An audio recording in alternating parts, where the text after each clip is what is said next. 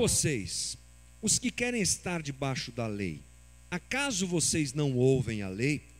Pois está escrito que Abraão teve dois filhos, um da escrava e outro da livre. O filho da escrava nasceu de modo natural, mas o filho da livre nasceu mediante promessa. Isso é usado aqui como uma ilustração. Estas mulheres representam duas alianças. Uma aliança procede do Monte Sinai e gera filhos para a escravidão. Esta é Agar. Agar representa o Monte Sinai na Arábia e corresponde à atual cidade de Jerusalém, que está escravizada com seus filhos.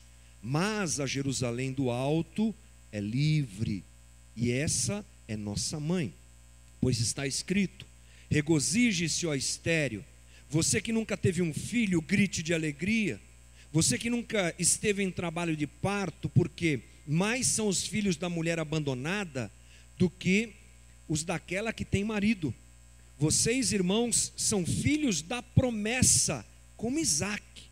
Naquele tempo, o filho nascido de modo natural perseguia o filho nascido segundo o Espírito. O mesmo acontece agora. Mas o que diz a Escritura? Mande embora a escrava e o seu filho, porque o filho da escrava jamais será herdeiro como o filho da livre. Portanto, irmãos, não somos filhos da escrava, mas da livre. Em toda a carta de Paulo aos Gálatas, o discurso se concentra em repudiar a ideia dos judaizantes, um grupo de judeus que penetrou nas igrejas da Galácia e outras igrejas abertas por Paulo, dizendo o seguinte: uh, servir a Jesus é bom, andar com Jesus é bom, reconhecer Jesus é bom como Messias e Senhor, mas vocês precisam se tornar judeus, porque os, o pessoal de Gálatas é, eram é, gentios né, me fugiu a palavra que eram gentios, eles não eram judeus. E esse grupo de judeus dizia a eles: sirvam a Jesus, mas se convertam ao judaísmo. Numa ideia que nós temos conversado há tantos domingos aqui, completamente equivocada, errada, porque o evangelho que nós aprendemos na Bíblia e o evangelho que Paulo ensinou aos Gálatas é o evangelho da graça, onde o homem não faz nada para ser salvo. A salvação do homem não depende dele mesmo mas da ação divina sobre o próprio homem. Então é sobre isso que a gente tem conversado bastante esse tempo todo aqui. E quando Paulo escreve o que escreve, isso tem a ver muito com gente ligada à religião. De alguma maneira, gente, todos nós, humanos, seres humanos, toda a humanidade é ligada de alguma forma à religião.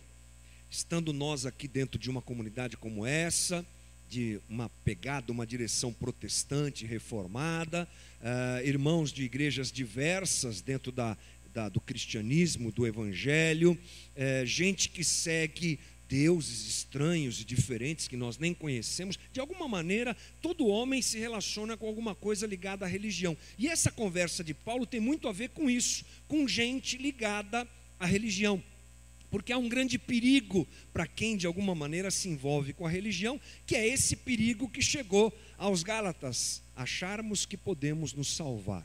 Então a gente pode dividir, gente, as pessoas da humanidade, vamos dizer assim, em quatro grupos. Para a gente abrir a nossa conversa, é muito importante a gente compreender isso. Quatro tipos de gente, quatro tipos de pessoas dentro da humanidade. A primeira delas ou o primeiro grupo, melhor dizendo, é o grupo daqueles que cumprem a lei e dependem da lei. Gente que está debaixo de regras e normas religiosas, não só cristãos, diversos. Gente que costuma seguir as normas e as regras da sua religião, da religião que ela adotou. Está ligada, a sua salvação depende daquilo. Ela acha que ao cumprir as regras e normas morais da sua religião, é assim que ela vai ser salva. Essas pessoas costumam ser pessoas presunçosas, moralistas e superiores. Elas percebem que elas são justificadas, elas acham que são justificadas, elas conseguem. Elas conseguem, por exemplo, no nosso caso aqui, ler mais a Bíblia que os outros, elas conseguem se comportar de um jeito dentro da igreja, dentro da comunidade, melhor do que os outros. Essas pessoas geralmente têm um ar de superioridade. Eu sou melhor porque eu consigo, aquele ali é pecador, aquele ali não consegue. Só que essas pessoas, elas vivem um sentimento interno de dúvida. Sempre elas estarão pensando: será que deu? Será que eu fui suficientemente bom? Será que eu cumpri aquela regra e aquela norma da igreja do jeito que tinha, tinha que ser? Elas, por um lado, apresentam uma é, certeza de que são justificadas, mas por, outra, por outro lado, carregam uma dúvida eterna no seu coração.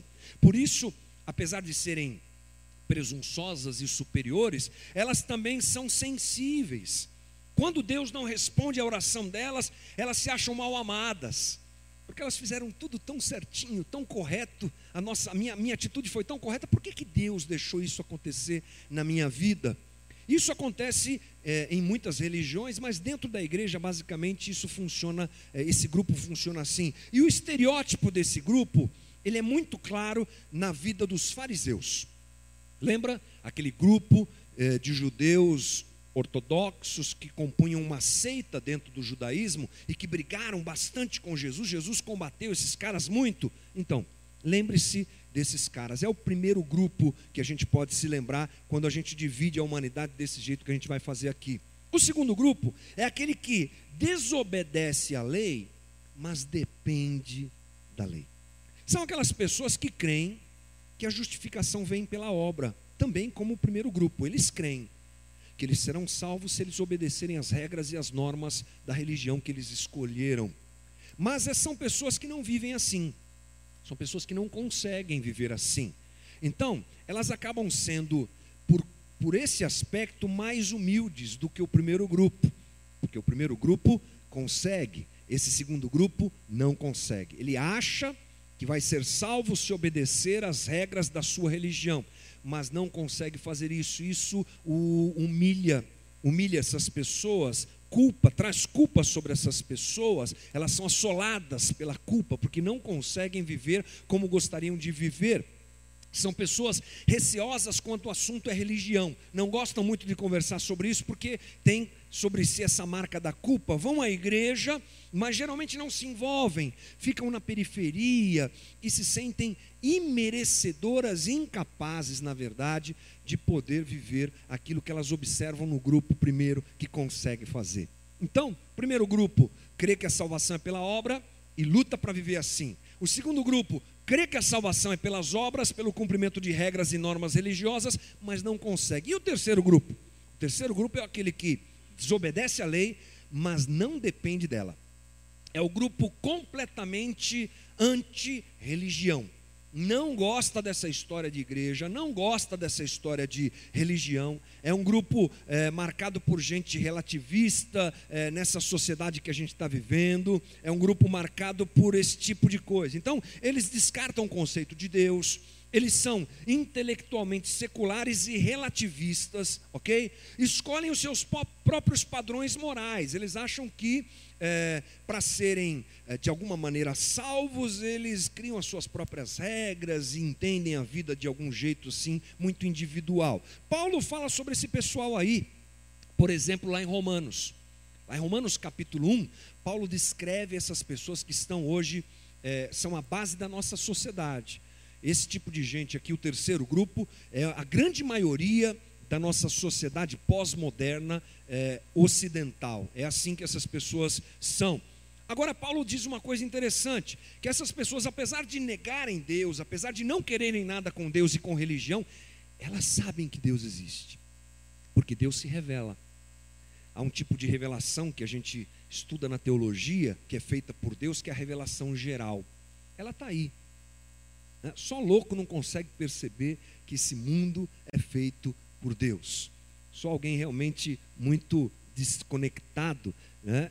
Então Deus se revela, ele se apresenta na própria natureza, ele se apresenta uh, através de atitudes que o homem tem e coisas muito interessantes que mostram que Deus está aí. Então essas pessoas, elas sabem no seu subconsciente que Deus existe, elas sabem que deveriam obedecer a Deus, E elas ah, aparentam uma felicidade, elas trazem uma felicidade, elas são pessoas praticamente resolvidas. Não, eu sou resolvido, eu tenho o meu jeito de viver e tal, tal, tal. Mas elas têm sobre si uma, um sentimento de justiça próprio liberal e também se sentem superiores a outras pessoas. Fazem por merecer a sua própria salvação, não de maneira religiosa. Eles escolheram outro caminho às vezes sendo bons, às vezes uh, vivendo de uma forma moralmente correta, mas que não tem nada a ver com Deus. Esse é o terceiro grupo. E o quarto grupo é um grupo interessante, é o grupo daqueles que obedecem à lei, mas não dependem dela. Obedecem à lei, mas não dependem dela. São os cristãos que compreendem o Evangelho e vivem o, a liberdade que o Evangelho proporciona a essas pessoas. Esse grupo, gente, é o grupo que a gente quer fazer parte. É desse grupo que nós, cristãos, devemos procurar a vida toda é, fazer parte. Aqueles que amam a Deus e obedecem a Deus, quando a gente diz aqui a lei de Deus, a gente já falou isso aqui em algumas outras reuniões aqui anteriores, a respeito desse lance de nós entendermos que a lei que a gente está falando aqui não é a lei do Velho Testamento, não é a lei do judeu, mas é a lei moral que Deus nos deu e nos deixou. Então, esse grupo ama Deus, respeita Deus, procura com toda a sua força fazer valer na sua vida aquilo que Jesus disse quando questionado a respeito da lei. Né? Jesus foi questionado, Jesus, o mestre, qual é o, a, o resumo da lei? E ele disse: ame a Deus sobre todas as coisas e ame ao próximo como a si mesmo. Esse grupo se esforça para viver isso ama o Senhor, obedece ao Senhor, participa da comunidade, é, até segue algumas regras e normas da comunidade normalmente, tranquilamente, mas entende que esse não é caminho de salvação. Não fazem isso para se salvar. Não vêm à igreja para se salvar. Não leem a Bíblia para se salvar. Não oram para se salvar. Não participam de uma comunidade querendo se salvar. Mas fazem isso porque já entenderam que foram salvos. Fazem isso em contrapartida ao amor de Deus.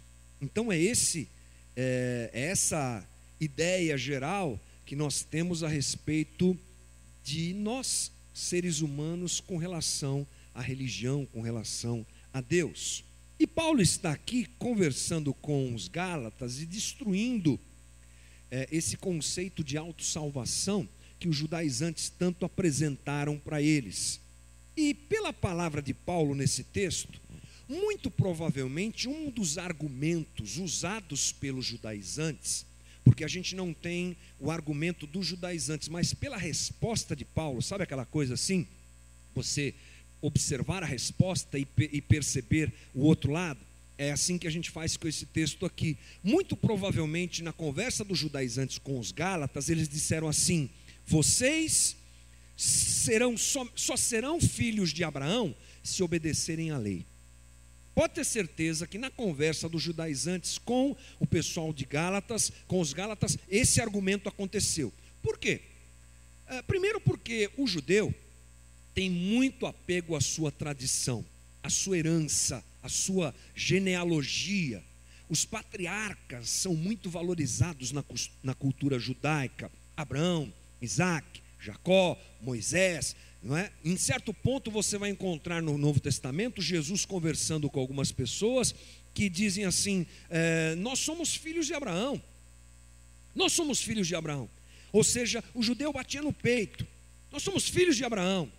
E por um lado, gente, vamos pensar, eles não estavam errados. Ao dizerem para os Gálatas que eles precisavam ser filhos de Abraão, os judaizantes estavam certos. Por quê? Ser filho de Abraão significa o quê? Ter a promessa, ser aceito por Deus, ser salvo. A gente conversou isso aqui alguns domingos atrás. Essa promessa que Deus deu a Abraão em Gênesis 12 está sobre a gente. Nós somos filhos de Abraão. Não se engane, nós somos herdeiros da promessa. Quando os uh, judaizantes dizem isso aos Gálatas, eles estão certos. O problema é que eles queriam que os Gálatas fossem filhos de Abraão por um caminho errado, que é o caminho da autojustificação e da obediência à lei. Então Paulo, habilmente, sofisticadamente, de um jeito muito incrível, traz essa história que nós lemos ali no texto, até esse momento aqui na conversa dele com Gálatas, com os Gálatas, para desconstruir essa ideia. E ele deixa claro que existem duas maneiras de sermos filhos de Abraão. E essa é a ideia desse momento do texto. Lá no versículo 22, ele diz isso mais claramente quando ele diz assim: Pois está escrito que Abraão teve dois filhos, um da escrava e um e o outro, perdão, da livre. Ou seja, há uma maneira certa de ser filho de Abraão, parente de Abraão, e uma maneira errada. E Paulo então ele está contra-argumentando o pensamento dos judaizantes e querendo mostrar a eles que esse caminho de autojustificação através da obediência da lei, para nos tornarmos filhos de Abraão, descendentes da promessa, aceitos por Deus, salvos por Deus, precisa ser melhor analisado, porque ele está equivocado. Então, Paulo evoca uma história muito interessante para a gente analisar aqui. Ele evoca a história de Abraão, que se casou com Sara e teve Isaac, seu filho. E ele traz também a história de Abraão, que se relacionou com Agar e teve Ismael ele faz um contraponto muito sofisticado teologicamente a respeito dessa história para a gente entender o jeito certo de nós nos tornarmos filhos de Abraão. Então, uh, vamos recordar um pouquinho rapidamente sobre a história de Abraão. Abraão recebeu uma promessa de Deus, Gênesis capítulo 12, ele seria pai de uma, uma grande nação. Para ser pai de uma grande nação tem que ter filho, não tem jeito, ok? E ele casado com Sara, o problema é que Abraão já era velho, Sara era estéril, e a situação começou a se apertar, e como é que vai se resolver isso? Culturalmente, na época, era permitido um homem que tinha uma esposa e ela fosse grávida, eh, perdão, ela fosse estéril, ele eh, se relacionar com outra mulher. Porque a descendência naquela época e naquela cultura era extremamente valorizada, extremamente importante. Então, tendo isso na mente, Sara diz assim para Abraão: Ô meu velho, a coisa está meio complicada, você já não está aí, está dando conta da coisa, eu estou estéreo aqui, vamos resolver o negócio. Pega Agar, vai lá, namora com Agar lá e concebe logo esse moleque, a gente resolve essa coisa. Deve ter sido uma conversa mais ou menos assim, né? Que eles tiveram. Aí Abraão, é claro que gostou da ideia, né? Pegar uma mais novinha e tal, vamos lá, resolver essa questão. E ele então tem uma relação, tem relações com Agar, isso está lá em Gênesis capítulo 16. Agar fica grávida e nasce um moleque, nasce um menino, e eles dão o nome a ele de Ismael. Parece que está tudo resolvido, parece que está tudo certo, parece que o problema acabou. Mas acontece que depois de 14 anos, gente, 14 anos depois, Abraão já tinha 100, 100 anos. Sara continuava estéreo, mas de forma sobrenatural nasce Isaac. Sara engravida na velhice, na esterilidade, de forma diferente, realmente sobrenatural, e nasce Isaac. Então, Paulo aponta a diferença desses dois acontecimentos, do nascimento de Ismael e do nascimento de Isaac. No versículo 23, olha o que ele diz: O filho da escrava nasceu de modo natural, mas o filho da livre Vamos lembrar? Escrava, quem é? Agar. Né? Então, o filho da, de Agar nasceu de modo natural, mas o filho da livre, que é Sara, nasceu mediante promessa. O detalhe aqui, gente, é o seguinte: uh, Abraão sabia que ele precisava ter um filho e que Deus daria o filho. Como é que esse filho nasceria? Como é que uh, a coisa aconteceria, já que Sara era velha e estéril, uh, somente através de uma ação sobrenatural de Deus. Sara, aliás, Agar era jovem, era fértil. Então Abraão resolve resolver a coisa. Sabe como é que é? Abraão resolve dar uma ajuda e resolver a questão quando ele vai é, se relacionar com, Sara, com, com Agar. Então, Paulo utiliza a figura de Agar, a escrava, e do seu filho Ismael, e de Sara e de Isaac, e deixa claro que eles representam duas alianças. Muito legal que Paulo faz a relação de Abraão com Agar, que deu por que, que gerou Ismael, e a relação de Abraão com Sara, que gerou Isaac, ele classifica, ele compara, ele apresenta essas duas situações como duas alianças. Vamos lá conferir no texto, versículo 24. Isso é usado aqui como uma ilustração. Estas duas mulheres representam duas alianças, está aí no texto. Uma aliança é a primeira que ele vai falar, é a de Agar. Uma aliança procede do Monte Sinai e gera filhos para a escravidão. Esta é Agar. Agar representa o Monte Sinai na Arábia e corresponde à atual cidade de Jerusalém, que está escravizada com seus filhos. Quando Paulo diz essas coisas aqui, parece aparentemente assim meio complexo, tal, mas não é. Paulo está apresentando o que a relação de Abraão com Agar representa, e ela representa a antiga aliança, a aliança que Deus fez com o povo judeu.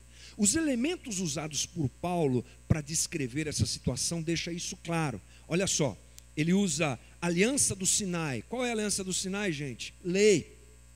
Ele usa a presente Jerusalém, a Jerusalém terrena. Ele usa a figura de Agar. Tudo isso tem a ver com justificação por obras. Porque quando Abraão dorme com Agar e gera Ismael, ele está agindo por fé própria, ele está agindo por si mesmo, ele está agindo pelo caminho da autojustificação. Ismael, então, é o resultado de uma ação autossalvadora de Abraão. Vamos resolver esse negócio. Vou ter um filho com Agar e botar a mão na massa aqui, fazer a coisa acontecer. Ele mesmo procura um caminho para resolver o seu problema. Ou seja, é, tem a ver com o judaísmo, tem a ver com a guarda da lei, tem a ver com um trabalho de autojustificação que o homem faz. O pastor Tim Keller, é, falando sobre isso, diz assim: Abraão não dependeu da graça de Deus, proveniente de sua ação sobrenatural na história, mas confiou na sua própria capacidade. O resultado dessa ação de Abraão, gente, tipo assim, vou resolver a coisa, é terrível. Esse tipo de caminho é o caminho que traz frequentemente destruição. Veja só, Sara, que indicou Abraão para é, ter lá relação com Agar e resolver o problema, ela ficou com ciúme. Sara ficou com ciúme. A família se divide, você encontra isso lá em Gênesis 16. E olha só, esse negócio foi tão sério que Ismael, o filho de Agar, é aquele que vai gerar o povo árabe. Ok? Esse pessoal todo árabe aí vem de Ismael. Abraão é pai dos dois povos, dos árabes e dos judeus. Mais à frente, Isaac nasce e aparece o povo judeu. É daí que sai o povo judeu. Não é que esse, esses povos não se dão até hoje. Olha que coisa interessante. Essa atitude de Abraão, milênios atrás, ela é tão séria que ela muda uma situação é, da humanidade os árabes e os judeus que não se dão, e está todo mundo lá. O Trump foi lá agora, mais uma vez, tentar fazer um acordo de paz entre as regiões, lá entre os países. É muita treta.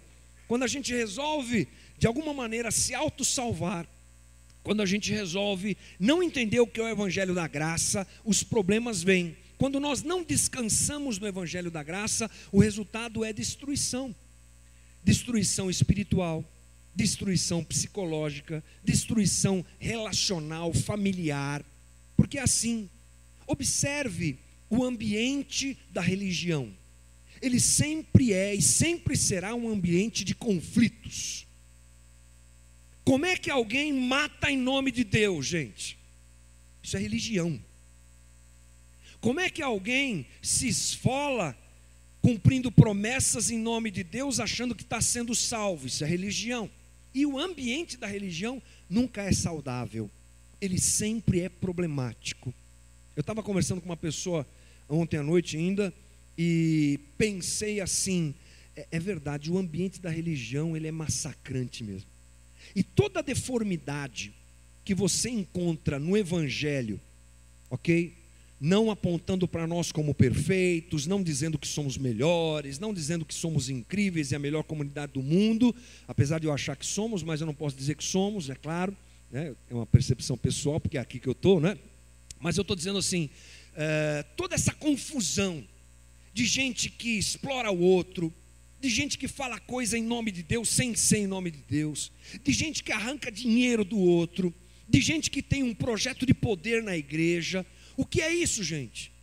Religião, autossalvação, tentativa de se auto-justificar. O ambiente da religião é um ambiente de destruição. O ambiente da graça é um ambiente bom e saudável. E a gente percebe isso aqui de uma forma muito forte, né? Então, os judaizantes que se diziam herdeiros de Abraão, lembra o pessoal que está falando com os Gálatas que eles deviam seguir a lei?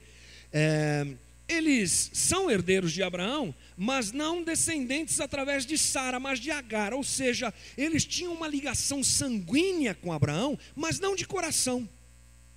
E é isso que Paulo apresenta aqui. Vocês aí que estão tentando cooptar, é, tentando fazer a cabeça dos Gálatas para eles seguirem a lei, a fim de que sejam filhos de Abraão, vocês não são filhos legítimos de Abraão. Vocês só são filhos carnais, no sangue, mas não espiritualmente, mas não de coração, o que na verdade é extremamente importante. Tim Keller mais uma vez citando ele, fala assim: que as pessoas mais religiosas podem ser as mais distantes da liberdade. Esses homens eram tão religiosos, se achavam tão corretos, cumpriam tão profundamente a lei, mas estavam distantes da verdade, da liberdade apregoada pelo Evangelho e que é aquilo que nós devemos receber por herança de Abraão. Muito bem, mas Paulo é claro que ele continua conversando e uma coisa que vale a pena nesse momento a gente destacar é aquilo que Paulo diz ali no versículo 24 desse texto. Ele diz assim: Isto é usado aqui como uma ilustração. Muito bem, Paulo está lembrando e trazendo essa história é, como uma ilustração daquilo que ele quer dizer. A gente na teologia aprende o seguinte: que tem várias maneiras de você interpretar um texto bíblico. Uma das maneiras é expositiva, que é o que a gente usa aqui para conversar com você. Outra é o temático, mas tem também o alegórico. O alegórico é quando a gente pega uma história e traz essa história para que ela nos ensine alguma coisa a respeito do que a gente quer é, aprender ou daquilo que a gente quer apresentar aos outros. Então, Paulo está querendo dizer que, em um sentido figurado, Agar representa a busca da salvação pelas obras e Sara representa a dependência da salvação pela graça divina. Agar teve filhos de modo natural, Sara teve um filho de modo sobrenatural. Então a gente pode entender o seguinte, gente, que graça é a salvação por atos sobrenaturais de Deus ao nosso favor. Isso é graça. A graça é favor imerecido, é verdade. Mas graça é uma ação sobrenatural de Deus que alcança o homem na sua incapacidade, incompetência, impotência e pecado. É uma ação sobrenatural. Veja que a história do Evangelho é repleta de ações sobrenaturais. Foi assim que Deus nos alcançou. O Filho resolve, junto à Trindade, sair da eternidade, se esvaziar da sua glória e entrar no nosso mundo, no nosso tempo da humanidade. O que é isso? Uma ação sobrenatural.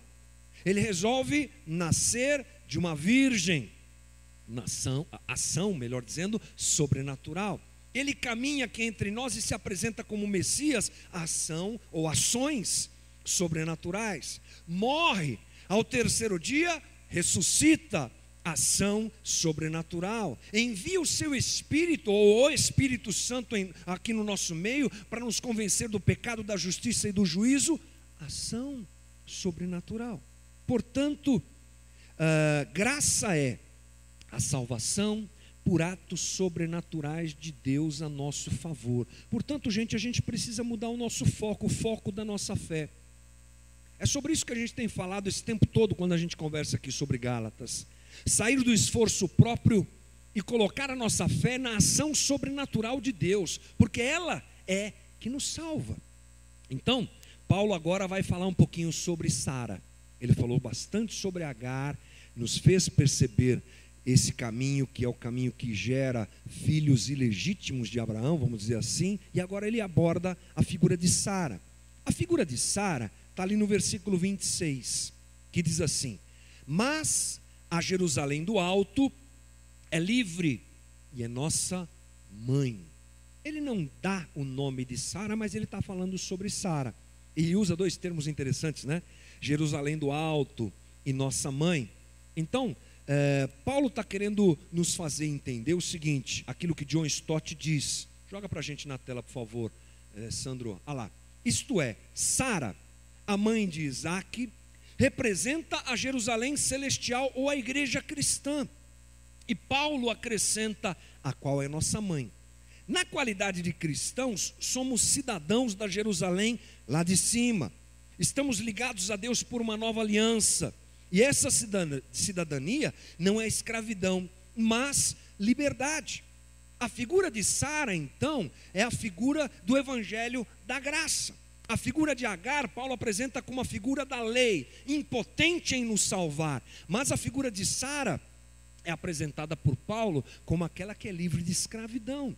Quem é livre de escravidão? Quem vive na graça, gente. Que não fica tentando se salvar, que não fica tentando conseguir a simpatia de Deus, que não fica oprimido, mas faz o que faz por gratidão e vive em liberdade na presença de Deus. Para reforçar a colocação de Paulo, Paulo, melhor dizendo, para reforçar sua colocação a respeito de Sara, ele vai dar uma viajada agora bacana que a gente precisa entender. Ele vai trazer ao texto um, uma citação de Isaías. Você sabe que no Novo Testamento existem milhares de citações do Velho Testamento. Quem escreveu o Novo Testamento foram judeus, né, gente? Na sua maioria, judeus. Né? E eles eh, usavam muito ah, as referências do Velho Testamento para poder se balizar e dar ah, o conhecimento a quem iria ler as Escrituras. Então, Paulo usa um texto de Isaías 54. Esse texto de Isaías 54 é replicado por Paulo no versículo 27. Vamos ler junto. Pois está escrito: Regozije-se, ó estéreo, você que nunca teve um filho, grite de alegria, você que nunca esteve em trabalho de parto, porque mais são os filhos da mulher abandonada do que os daquela que tem marido. Está falando de Sara, está falando de graça, usando um texto de Isaías. Que texto de Isaías é esse, gente? É assim: o povo de Israel estava no exílio babilônico. Você sabe que Israel foi assolada por vários impérios, não é? Império Persa, Império Romano, Império Babilônico, que de alguma maneira assolaram Israel. Essa ação era uma ação divina, meio assim um castigo, sabe? Porque Israel se desviava das leis do Senhor, desobedecia, desobedecia, desobedecia. Deus mandava é, ou permitia que esses impérios atacassem lá Israel. E é, as pessoas estavam é, exiladas na Babilônia, e a percepção desses judeus exilados na Babilônia era a pior possível a gente não vai voltar para casa, a gente não vai ter a nossa nação de volta, a gente vai continuar em miséria, acabou. A gente é uma nação largada, Deus nos abandonou, é o choro, sabe? O choro da impotência. É quando Israel se rende e fala assim: acabou tudo, se Deus não fizer alguma coisa, a gente está lascado mesmo. Bom, nesse momento, Deus envia essa palavra, que é uma palavra de ressurreição, né? uma palavra de ânimo para Israel. Olha, pode se alegrar, porque nesse mesmo momento terrível, historicamente falando, que vocês estão vivendo, no meio desse cativeiro babilônico absurdo, eu vou enviar o alívio e eu vou gerar a salvação que vocês precisam. Então, Deus diz a eles que no momento da impotência é que eles conheceriam a misericórdia divina. É uma mensagem de Deus para Israel. No meio da impotência, vocês vão me conhecer e vão ver a minha graça e o meu amor. Isso acontece por quê? Porque na ação divina para com o homem, Deus sempre espera de nós esse reconhecimento que não podemos. O forte não pensa assim, não é? O forte pensa que pode o forte pensa que vai conseguir, o forte vive ocupado demais consigo mesmo. O forte pensa assim: eu vou restaurar tudo, eu vou conseguir, eu vou sair desse lugar, eu vou fazer. Não foi o que Abraão, Abraão fez. Abraão disse, ou, ou fez, melhor dizendo, é, se achou forte para resolver uma questão que ele não deveria resolver, mas a questão foi resolvida quando realmente eles se entregaram à sua impotência e perceberam a sua impotência. Graça é assim, gente. Graça é a operação sobrenatural de Deus na vida daquele que percebe que não pode. Paulo está dizendo que se a salvação é por obras, pense comigo, se a salvação é por obras, só os capazes é que podem ser salvos. Pense comigo, todo mundo consegue fazer aquilo que deve ser feito para se salvar? Não. A gente até conversou no começo da nossa reflexão aqui sobre quatro grupos distintos, entre eles gente que não consegue fazer. Então, quem não consegue fazer não vai ser salvo. Se a salvação é por obras e não por graça, há então uma qualificação natural de gente que vai e de gente que não vai. Então, quem pensa que é salvo pela, pela sua própria condição, ele pensa que vai ser salvo porque pode, ou seja, porque é fértil, não é? Porque é bom, porque tem uma boa família, porque tem a ficha limpa, ou seja, dentro desse pensamento de que só aquele que faz alguma coisa que vai ser salvo, é, então há uma seleção natural que Paulo desmonta. Paulo anuncia o poder da graça que atinge os inválidos, que atinge que não, aqueles que não podem, que atingem aqueles que não conseguem. É essa uma das grandes brigas de Jesus com os fariseus. Certo momento dessa discussão entre Jesus e os fariseus, ele chegou a dizer assim: prostitutas e publicanos precedem vocês no reino. Interessante. Jesus dizer isso para homens tão qualificados, tão moralmente corretos, mas que o coração deles era da autojustificação. E Jesus está dizendo: o Evangelho da graça veio para aquele que percebe que não pode. Então eu quero te dizer uma coisa hoje à noite bem importante, irmão. Tomara que você perceba que não pode. Tomara que você perceba que não é. Tomara que você perceba que não consegue. Tomara que os teus joelhos se dobrem diante de Jesus todo dia, dizendo: Miserável homem que eu sou. Porque nós, quando nos colocamos nessa condição, somos como Sara, visitados na nossa esterilidade, visitados na nossa incapacidade e marcados pela misericórdia e graça de Deus, que faz com que a gente consiga, não pelo nosso mérito, mas pela sua misericórdia. E é isso que Paulo está dizendo aqui. O Evangelho da Graça é, não é somente para os capazes e férteis como, Ar, como Agar, mas para os, aqueles que se entendem como Sara, que são estéreis. Se Sara foi abençoada, qualquer um de nós pode ser. E esse é um problema que rodeia a religião e filosofia de um modo geral. A religião e filosofia dizem, como um, de forma geral, que o acesso a Deus e a salvação é apenas aqueles que podem é apenas aqueles que são bons. Mas o Evangelho da Graça mostra e apresenta isso de forma clara. Não é só para aquele que pode, não é só para aquele que bom, pelo contrário, é para aquele que se entende incapaz, mal, pecador. É esse que é alcançado pelo Evangelho da Graça. Então, Sara é um exemplo para aqueles que não se enxergam como bons o suficiente para serem salvos. A boa notícia, gente, é que os fracassados têm vez. Sara era tudo que ela não queria ser na sua época, uma mulher estéril. Uma mulher, a mulher já era é, naturalmente descartada na sociedade, estéril mais ainda, mas é dela que nasce Isaac. É dela que nasce o precursor. É dela que vem a descendência de Abraão. É dela que vem a geração, a genealogia que daria uh, vinda a Jesus Cristo. Uma frágil, uma estéril, uma que não podia, foi alçada aquela que foi alçada como a geradora de Jesus Cristo, né, na sua descendência. Tim Keller diz assim: a religião da obediência às regras é para o nobre, o capaz, o moral, o forte, mas o evangelho é para qualquer um. Jesus, na verdade, disse que o capaz, o moral e o forte, via de regra, estão mais distantes do que os moralmente fracassados e os fracos de espírito. Por isso, todo mundo, do mais religioso ao mais irreligioso, necessita do Evangelho da Graça. Incrível isso, né, gente? Às vezes, nessa vida pastoral que a gente tem, e é muito comum a gente encontrar gente que se sente imerecedora e incapaz uh, de receber a graça de Deus. É muito frequente. E essa inversão acontece dentro das comunidades, dentro da igreja, e não é difícil nós termos uh, esses sintomas, porque nós que fomos de alguma maneira alcançados pela religião, achamos que é fruto do nosso fazer, da nossa capacidade, o que não é. Mas Paulo ainda indo já para o final da nossa conversa, nos surpreende com outra colocação que ele faz. No versículo 29, ele diz assim: Naquele tempo, o filho nascido de modo natural perseguia o filho nascido segundo o espírito. E o mesmo acontece agora. O que é que Paulo está dizendo?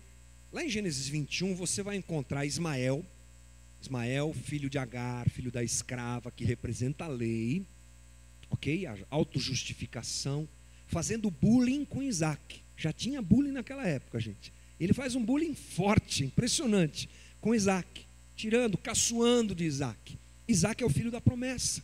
Isaac é a representação da graça. E Paulo diz assim: naquele tempo o filho nascido de modo natural já perseguia o filho nascido segundo o Espírito, não é? Alguma coisa que aconteceu e que vai acontecer.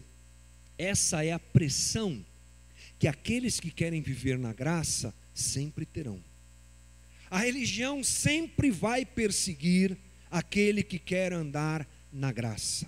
A religião sempre vai te taxar de liberal demais. A religião sempre vai te taxar de imoral demais.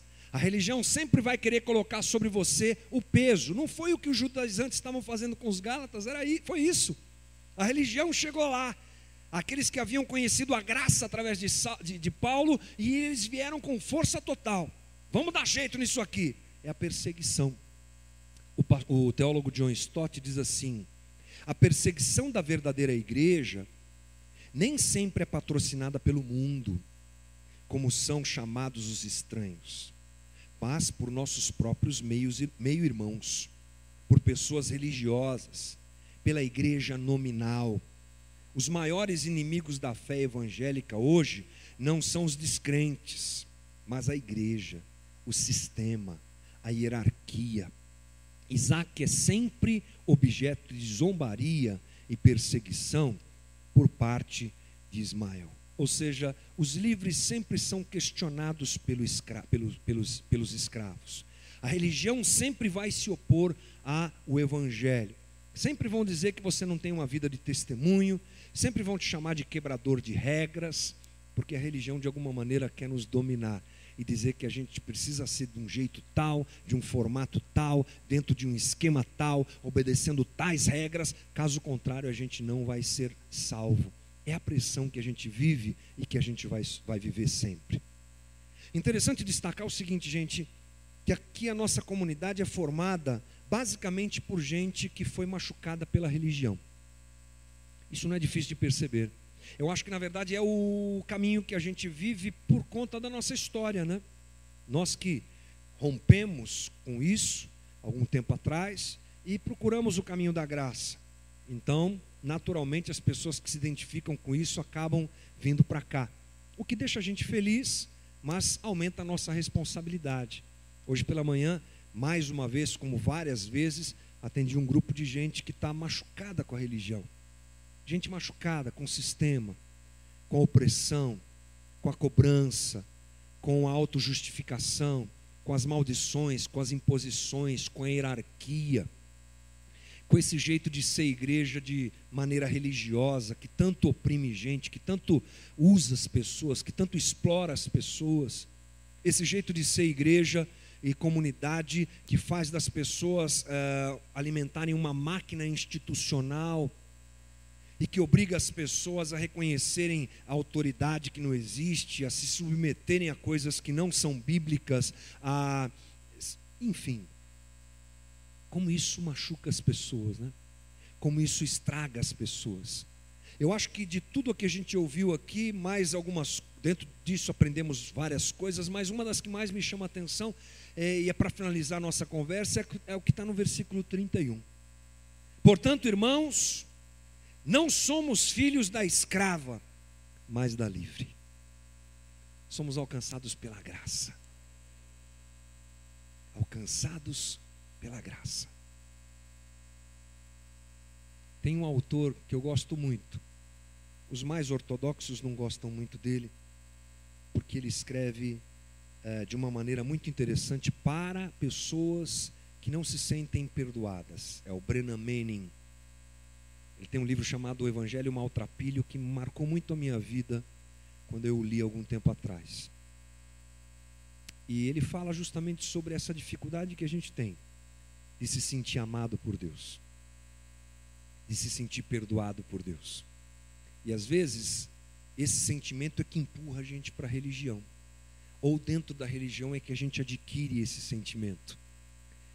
E que o Espírito Santo de Deus, eu oro por isso agora, irmão, esclareça todas essas coisas a nós e nos afaste de sermos escravos. Porque esse é o grande perigo da religião. Veja que coisa interessante, gente. Paulo estava escrevendo para crentes. Paulo estava escrevendo para gente que já conhecia Jesus. Paulo estava escrevendo para gente que frequentava a igreja igual a gente faz. Paulo estava escrevendo para gente que cantava música igual a gente canta, que fazia reuniões muito parecidas com as nossas aqui, mas que estavam sendo enganados por uma religião escrava, que, que escraviza, e esse é o grande perigo. Estarmos dentro de uma atmosfera religiosa, filhos de Abraão do jeito errado. Filhos de Abraão por mérito próprio. Filhos de Abraão por um caminho que não vale. Filhos de Abraão por atividades, por regras e normas que nós cumprimos, mas não filhos de Abraão por Sara. E é isso que precisa acontecer no nosso coração nos reconhecermos filhos da promessa pela obra redentora de Jesus Cristo na cruz. E não por nada que a gente tenha feito, ou que a gente tenha realizado, ou por nenhum tipo de postura e posicionamento que a gente tenha tido. Somos salvos, irmão, pela graça de Deus que nos alcançou. Vamos orar, fique de pé comigo, por favor.